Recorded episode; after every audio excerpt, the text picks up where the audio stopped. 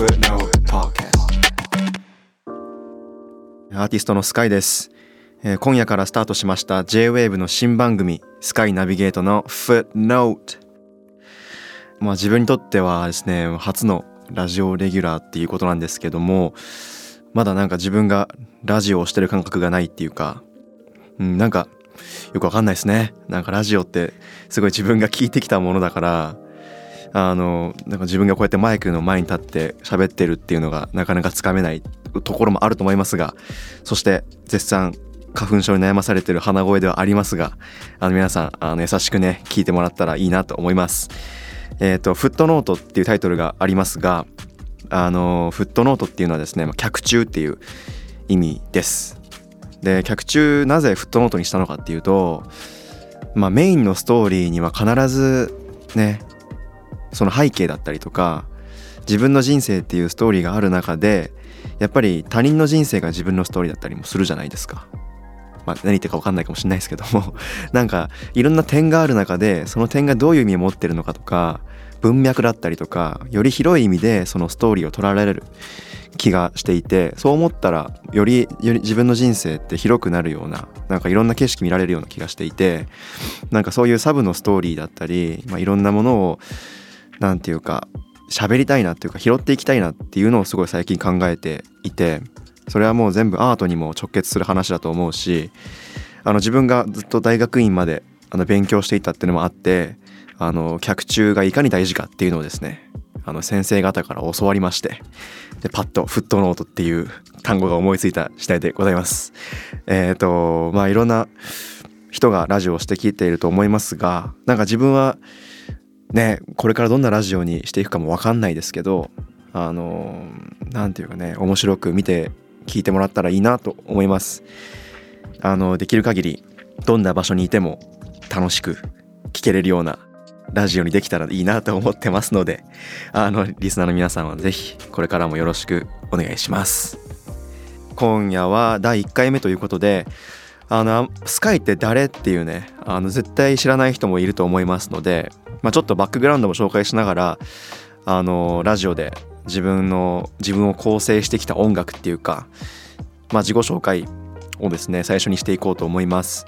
えー、と自分は、まあまあ、第一言語は日本語なんですけども生まれはアメリカのバージニア州のクリスチャンバーグっていうところで 生まれましてちっちゃい町で生まれまして 日本にはあのもう生まれてすぐもう何年か後にはもう来たのであの結構もう日本語はが一番堪能ではあるんですけどあの人生の半分かそれ以上ぐらいは日本で過ごしてきてあのちょっとメインの音楽の形っていうのはラップなんですけどあんまりラッパーらしからぬ生い立ちっていうか、まあ、習い事もすごくしてきましたしそろばんとかね水泳とかね書き方習字テコンドー空手少林拳とかやってきましたんでなんか習い事マスターみたいな全ての習い事をやってたような なんか子供だったんでなんかなかなかラッパーっぽくはないと思います思いますがまあそんな感じです。であのー初めて自分が音楽に触れたのって、まあ、正直何がきっかけかきっかけかは分かんなかったんですけどまあでもなんか父親の車でかかってた音楽ってめっちゃ大事にしてるじゃないですか。なんか頭に残ってるっていうかなんでそれが最初がオレンジレンジさんのね上海ハニーだったんですよね。でなんかあの父親が車で上海ハニー流しててあのみんな耳コピで歌うみたいな車の中でそういうのをやってたんでなんかそれが一番最初の音楽体験だったなっていうのは覚えてますね。まあ自分は今今ではもうヒップホップアーティストっていう風な感じですけどまあヒップホップに出会ったのはもう正直もう小学校卒業して、えー、とアメリカの中学校に進学した時からですねアトランタにいたので自分が。でアトランタのヒップホッパーといえばねもうみんな知ってるリル・ウェインとかねフューチャー、まあ、レジェンドいっぱいいますけども。なんかそういったアーティストをすごい聴いてる友達がすごい多くてスクールバスでもあのジャスティン・ビーバーとリル・ウェインが交互に流れるみたいなね。なんかそういう空間があったんでなんかじなんかそっからなんか自然とヒップホップな聴き始めていったっていうのがあって、まあ、R&B もそれぐらいですかね。でなんかうんヒップホップってその時はよく分からなかったんだけど、まあ、その時は正直ブルーノ・マースとかあのマイケル・ジャクソンとかブライアン・アダムスとかをすごい必死に聴いてた時期だったと思うんであの何て言うか自分がまさか今こうやってねあのラップをしてるみたいな想像は全くしなかったなって思います。なんかすごい解雇しちゃうけど。これまでのシーズン解雇しちゃうけど。やっぱなんかなんかアメリカにいた頃の何て言うか記憶ってはすごい鮮明に残っててもう今の自分スカイを形作ってる一番大きな経験ってアメリカでの3年間だったなってすごい思うっていうか。なんかあの時ほんと死ぬ気で本当に英語喋れないと死ぬみたいな環境だったから必死にスーパーの前に立ってあの通りがかるアメリカのあの老夫婦に話しかけて「ハロー」とか言って「I'm from Japan」とか言ってなんかそれで頑張って英語勉強したなっての覚えてるしなんかまた今後もいっぱい自分の生い立ちについて言うと思うんですけど自分が大学院を辞めてラッパーになる、ね、決断をしたっていうのもなその時乗り越えた言語の壁みたいなものの下手その得た経験みたいな教訓みたいなものもすごいあると思うしなんかすごいこうやって自己紹介してるうちにめちゃくちゃ感傷的になっちゃうんですけど 自己紹介しながらなんかそういうのがありましたね。あので自分がねあのラップをしようって自分がプレイヤーとしてラップをしようと思ったのは、まあ、正直高校違うわ大学大学を卒業して大学院に入るその中間ぐらいの時でで当時は韓国ヒップホップにもうどっぷりハマってたんですよね。自分で、まあ、みんな探せばあると思うんですけど韓国ヒップホップの記事も書くぐらいのあのオタクっぷりででしてで最初はあの「Show Me the Money」っていうねあのオーディション番組ラッパーのサバイバル番組があって韓国で。でそれのシーズン3を見てめちゃくちゃ魅了されて、まあ、こんなにぶち上げのなんか男臭いみたいな なんか男臭いはちょっと違うかな？なんかすごいドロドロしたなんか生々しいけどダセえけどかっけえみたいななんかそういうなんか音楽があるんだかっけえなって思ったのが始まりででそっからすごいハマっていってあの今でも韓国ヒップホップが自分正直自分が一番すごいシーンを追ってるっていうかなんかそういう感じですね。であの「賞味ざまに」ってね今ではもうね毎年開催されててもうシーズン11まで開催されてるんですけどあのまたおいおい話しますが自分も日本のそのラップのサバイバル番組に出場してあのここまで あのスカイっていう名前をあの知ってもらった身なのですごい感慨深いっていうかなんかオーディション番組を見てハマったものに自分もこうやってオーディション番組でどんどんやっていくっていうのがすごいなんかなんかちょっとおもろいなって思うところですよね。えー、でえっ、ー、と自分がですねさっきも話したんですけども大学院まで行ってあのその後ね修士修士課程そして博士課程に進んでその後はもう大学に就職して研究者としてやっていこう教授になろうってそういった決めた段階にまでね達してしまったっていたんですけどどうしてももうねいいセンスのせいでというかねおかげっていうかね あの自分もラップなりラッパラップにラップしたいんだっつってヒップホップやマジで俺はヒップホップが大好きなんだっつってあの指導教員とかお世話になった時先生にねコンコンっつって「先生ラップします」っつって言って頭を下げに行った経験をしました。これが2年ぐらい前ですかね。で今ではこうやって音楽も作ってあのこれでラジオもさせてもらってっていうことなんですけどあの自分がね決断するにあたって本当に出会った友人とかあの大人っていうのにはすごい感謝していてその中の一人というか一番感謝してるのが今ではもう相棒というかね親友のビートメーカープロデューサーの uin なんですよね。ちょっと uin にねあの遊びに来てもらいました正直。あざっす。すごい。そんな紹介の再開されちゃったらプレッシャーだよ。いや来るっしょ。初回ならまあ来るね。来ちゃうね。そう。だって俺の100倍ぐらい多分ラジオ聞いてんですようん。ね。聞いてる。正直足元にも及ばないね。量で言ったら。あ俺がね、うん。咳込むね。そうそう。でなんかやっぱいると心強いなと思って連れてきちゃいました、はい。邪魔しに来ました、そう。で俺スカイがそのユインと出会ってからもう出会って瞬間うん。曲を作ったよねそうね、まあ、だからその、ちょうどこの大学院どうするかみたいなちょうど狭間の時にあったからね、そうですね。でその時に一緒に作った曲がスカイのファーストシングルの「ピリオド」っていう曲になったりとかね。本当に2人で同じステージからどんどん這い上がっていく感じがして。うん。なんかすごいあのもうスカイのなんていうかスカイを語るには欠かせない存在っていうかまあそうなっちゃうよね。うん、なんかそういうのがあったんで なんかそういうのがあります。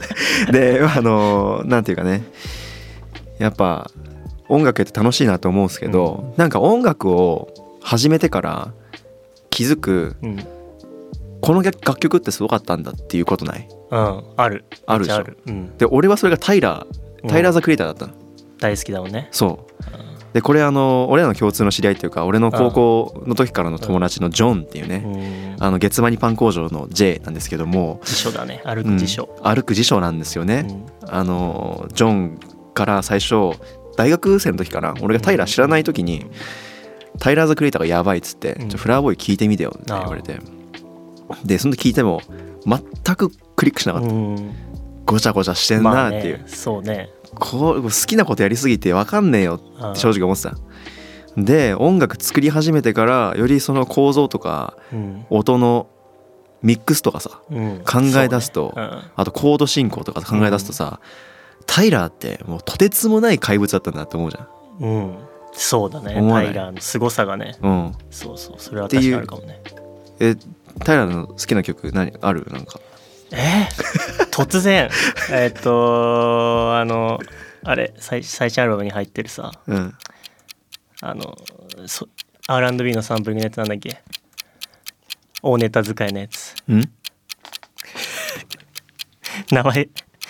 あのあれあれ。俺が DJ でかけるやつ。あやばい。なんだっけ？えっ、ー、とねき聞いたらもう絶対わかるよ。あの「ワッシャネあ What's your name?、うん。はいはいはい、ーム」うん。あれが一番好き？What's your name ね。うん。いやあれはビデオも含めてかっこいいもんね、うん。そう What's your name はもちろん俺とジョンはなんていうか車で一緒に聴いてうん。めっちゃ感動したし、そうだね。なんだこのディレクションビデオのディレクションまでタイラーって噛んでんじゃん、まあタイラーってもうオール全部じゃん本当にね。だよね。うん。だからトータル。なんかそういうトータルのクリエイティブうなん。面で全てがタイラー・ザ・クリエイターっていうのがアーティストとしてめっちゃかっこいいなって思うし、なんかなんちゅうかアーティストなんかさアーティストやってるとうん。なんかめちゃくちゃ一個のことに固執しちゃったりするじゃん。そうだね。うん。なんかそういった時にタイラーの曲聴くと、うん。あなんか気ままになんかいろんなことやっちゃっていいんだって思うし。ね。ん楽しんでる感じあるしね。うん。うん。なんかそういうのがねなんかあるよね。うん。なんか俺はタイラーの作品も大好きなんだけど、うん俺とジョンが好きなあのウェッサイガンっていうね。もちろん。いるじゃないですか。あドゥドゥドゥドゥっていうあの Westside Gunn の曲で327っていうね、327かな、うん。っていう曲で Joey Bada$$と一緒に入ってる曲がある、うん。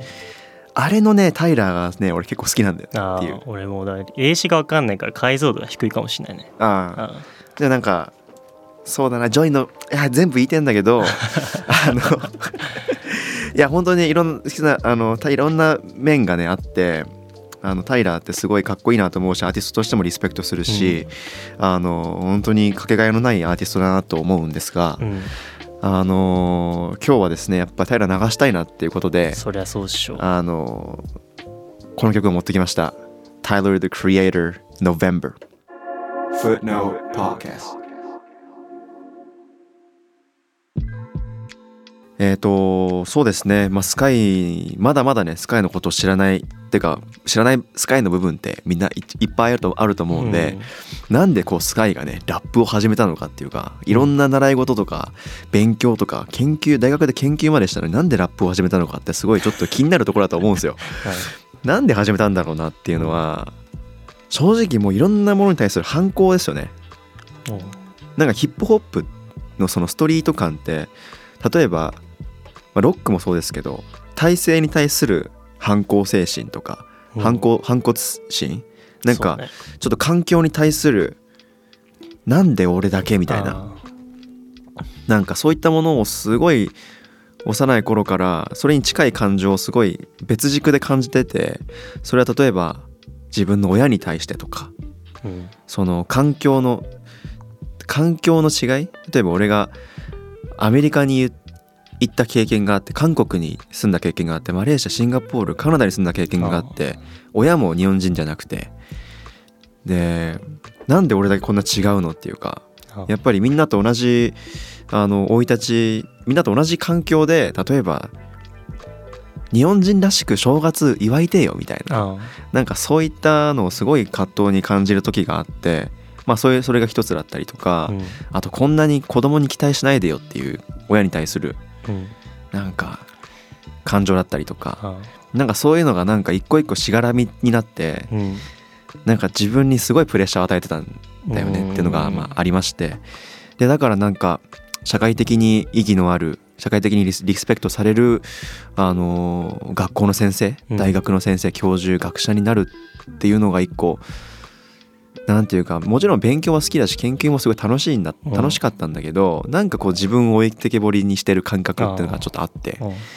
でそこでこうラップってやっぱり正直じゃないですか。そうね。うん。あで俺ってダセえけどダセえ自分をバーって出したらめっちゃかっけえみたいな。ーうん。なんかそういうのでめっちゃひ惹かれちゃってうん。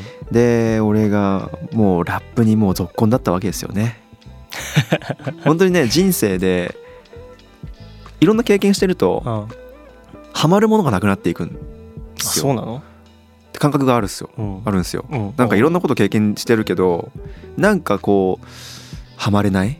どっぷり疲れない？オタクになれないっていうのがすごいあってうん。でそれに気づかされたのがラップだった。うん。なぜなら俺はラップにどっぷり使っちゃってて、うん。どっぷり使ってる感覚がなかったんだけど気づいたら気づいたらハマってたんだ。もう毎日ヒップホップしか聞いてないみたいな。なんかそういうのがめちゃくちゃあって。あでなんかそそれになんかあ俺もしかしたら音楽超好きかもしんないなみたいなのを感じまして、でラップスター誕生ですよね。そうだね。でラップスター誕生っていうあのあのオーディション番組がありまして、うん。サバイバル番組ですよね。でそれに自分そうですね参加参加っていうかまあ応募してオーディションをこう勝ち進んでいきまあベスト8ぐらいまで行きまして、まあ、そこから自分のキャリアは始まってるわけですけどなんかそういったあの経緯があって今では音楽をすごい毎日作ってるうん。感じです始まりだよね。始まりだよね。ねうん。なんかすごいね。やっぱ人生なんだよね。ヒップホップ。なんかすごいまあそうね。お前スカイお前そんな経歴でヒップホップだとかストリートとか言うなよって言われるのはもう覚悟の上で言ってんだけどうん。なんか俺にはこれがヒップホップなんだってこう言えるっていうか。まあそれぞれの形がね。で俺はこうヒップホップが大好きなんだって俺はうんラップラップがただのツールとかじゃなくて俺はヒップホップ好きなんだよっていう。そう。だからそういう話なんですよっていう話なんですよ。そう。で去年こうラップやってて一うん。番自分が感銘したというか心に腐ってきたのが、うん。幕張ですよね。立ったね幕張あねー立ちました。うん。であのーこれはもう国内最大規模のですねヒップホップフェスですよ、ポップワーズ、うんえー今年も開催して自分もあの出演しますがなんかすごい人生が何が起きてるか分かんない。180度変わっちゃったなっていうのを考えた瞬間でしたよね。もう YouTube で見てて感動したもんね。あやべえと思って。そう。去年はあのニューカマーショットライブっていう、まあ、すごい短い時間でのライブだったけどそれ短い時間でもこう幕張に立った経験っていうのはなかなかうん、うん、ちょっと尋常じゃないなと思ったし今年はもっと長い時間ライブするので、俺もバック DJ で行くしうん。ね、ユインもバック DJ で来てくれるしあの2人でうん。やると思いますんでうん。あのみんなにいっぱい来てもらいたいなってね。楽しみ思います。そうですよね。演者も楽しみ。うん、あれ1万人1万人近かったらしいね。やばいね。あれが1万人の前で自分が作った曲を歌うっていうのがなんかすごい、ううんん、感動しましたね。ね であのーまあラップを作りながら、まあ、考えてることっていうか、うん。まあ、こういうのはあんまり言う言わないようにしてるんですけどうん。自分はやっぱ自分であることを大事にしてるっていうかいうん。やていうか多分これ至極当然なことだと思うんですよね。全てのアーティストっていうか全ての人間はみんな違うからうん。自分が自分のストーリーを話せばみんなストーリーテラーになれるって思ってて。みんなが唯一無二みたいな。みんなが唯一無二みたいな感じで、全ての人がアーティストになれるっていうかうん。伝えるものは必ずあるはずだから。うん。でそれをすごい徹底しようってすごい思ってて。うん。でなんていうか本当に単純に言えばそれができてない人はダサいしうん。それができてることは逆に言えば当たり前っていうかうん。その上で何を何をどう伝えるかって話だから、うんうん、なんかそういうのはすごい大事にしようと思っててそれはもう全体そこの考えには原点回帰しようって毎回迷ったら思ってるんですけどうん。であと自分の言葉言葉？ワードチョイス？うん。さっきもタイラーのところで言いましたがワードチョイスはすごい自分の言葉でちゃんと言うっていうのはうん。すごい考えてますね。うん。であとはもう自分をサポートしてくれる周りの人たちですよね。お。なんかやっぱ自分一人じゃ何もできないなってやっぱ思っちゃうっす。うん。なんかすごいさ俺が曲作ってんだから俺がリリック書いてて、うん。みんなが俺が書いたリリックをみんなライブで歌ってんだから俺が一番偉いとかじゃないじゃんっていう、やっぱ周りにサポートチーねチームだよねっていう、なんかそこはすごい大事にしたいしそこを大事にしてない人は100%した方がいいなってやっぱ感じるっていうか、うん。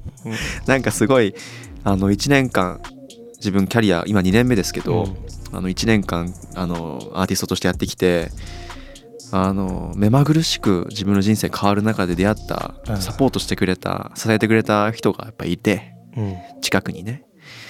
なんかスピードが速かったからこそ、うん。うん、ありがたみはやっぱ感じちゃうっていうかね、そうね。激動の一年だったしねマジで。うん、なんかそういったのもリリックにしていきたいし、うん。うん、なんかより自分のそういう気持ちだったりとかっていうのをこれからもうん。いっぱいあの曲としてリリースして、まあ、曲以外でもねうん。いろんなアートを通してうん。伝えていけたらいいなと思っています。頑張っていて伝えますその。お願いします。プロデューサーユインね。プロデューサー Footnote Podcast エンディングの時間となりました。いやいやいや。あっという間だね。いやラジオっていうのは難しいですね。うん。いやーなんか新しい経験させてもらってなんかすごい勉強になった気が するしなんかすごいこれまでのなんか人生を振り返れるっていうかうん。なんかなんかいろいろ解雇できるのがめちゃくちゃ良かったしうん。やっぱユインが来てくれてめっちゃ喋りやすかった気もするし。ねうん。俺がちょっと邪魔しちゃったけどねめちゃくちゃ。いやいやまだまだでしょ。あもっとまあ本気出したらね。だって俺んちでもう真面目な話一切させないとか言って確かに。ちょっと真面目な話させちゃった、まあ次はちゃんとゲスト呼びますんで、うん。次はちゃんと喋りに行きまゃんと言います。なんか横にね DJ 宅がある中でのラジオって確かに。多分なかなかないと思うんで、うん。なんかそれもなんか改めて新鮮でよかったしミックスも聞けたしもう大満足です。腹いっぱい。いい初回じゃない、そうですね、うんそして、えースカイからのお知らせもさせてください、えー、と3月29日に、えーシラップうん。フィーチャリングスカイプロデュースバイユインでファインライン配信リリースされてます。お、えーそれをいっぱい聞いてもらっいてやでライブ情報なんですが、えー、と4月8日ですね福岡のドラムロゴスで、えー、とリットが開催されーます。リットだ。で Day2 ですね僕が参加するのは、来るので福岡の方九州の方東京の方いろんな方遊びに来てください、そして、えー、と4月15日にですねあの散々韓国ヒップホップの話をした後に、めちゃくちゃやばいニュースなんですけども、えードロドロップシップライブ in Japan エピソード3がですね、うん。えー、と東京のウームでうん。開催されます。でこれが、えーパルアルトおう。キドミリそしてトイゴそしてスカイ。やばいじゃん。成功したオタクだね本当 このさ4人のですねライブがあのウームで行われますのでぜひ遊びに来てください。はい。はい、えー、それでは、えー、来週もこの時間にお会いしましょう。スカイでした。ユンでした。最後まで聞いてくれてありがとうございました。ありがとうございました。